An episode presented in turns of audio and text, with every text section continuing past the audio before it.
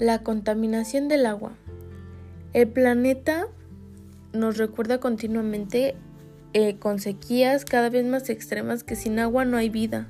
Este recurso es imprescindible no solo para la sobrevivencia de los seres vivos que lo habitamos, sino también para el desarrollo socioeconómico, la producción de energía, la adaptación al cambio, climático. Sin embargo, en la actualidad nos enfrentamos a un enorme reto, la contaminación de ríos, mares, océanos, canales, lagos y embalses.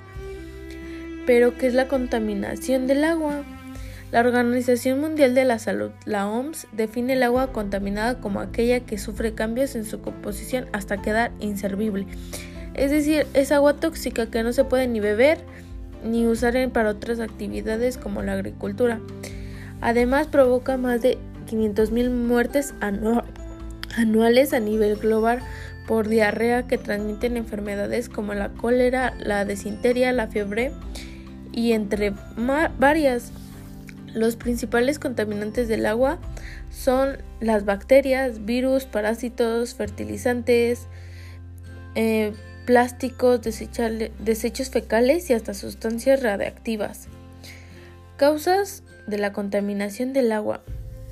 Pues son varias, pero entre ellas son el calentamiento global, la deforestación, actividades industriales agrícolas y ganaderas, basuras y vertidos en, de aguas fecales, tráfico marino, derrames de combustible y pues eso son algunas cosas de la contaminación del agua. Eso es todo por este día.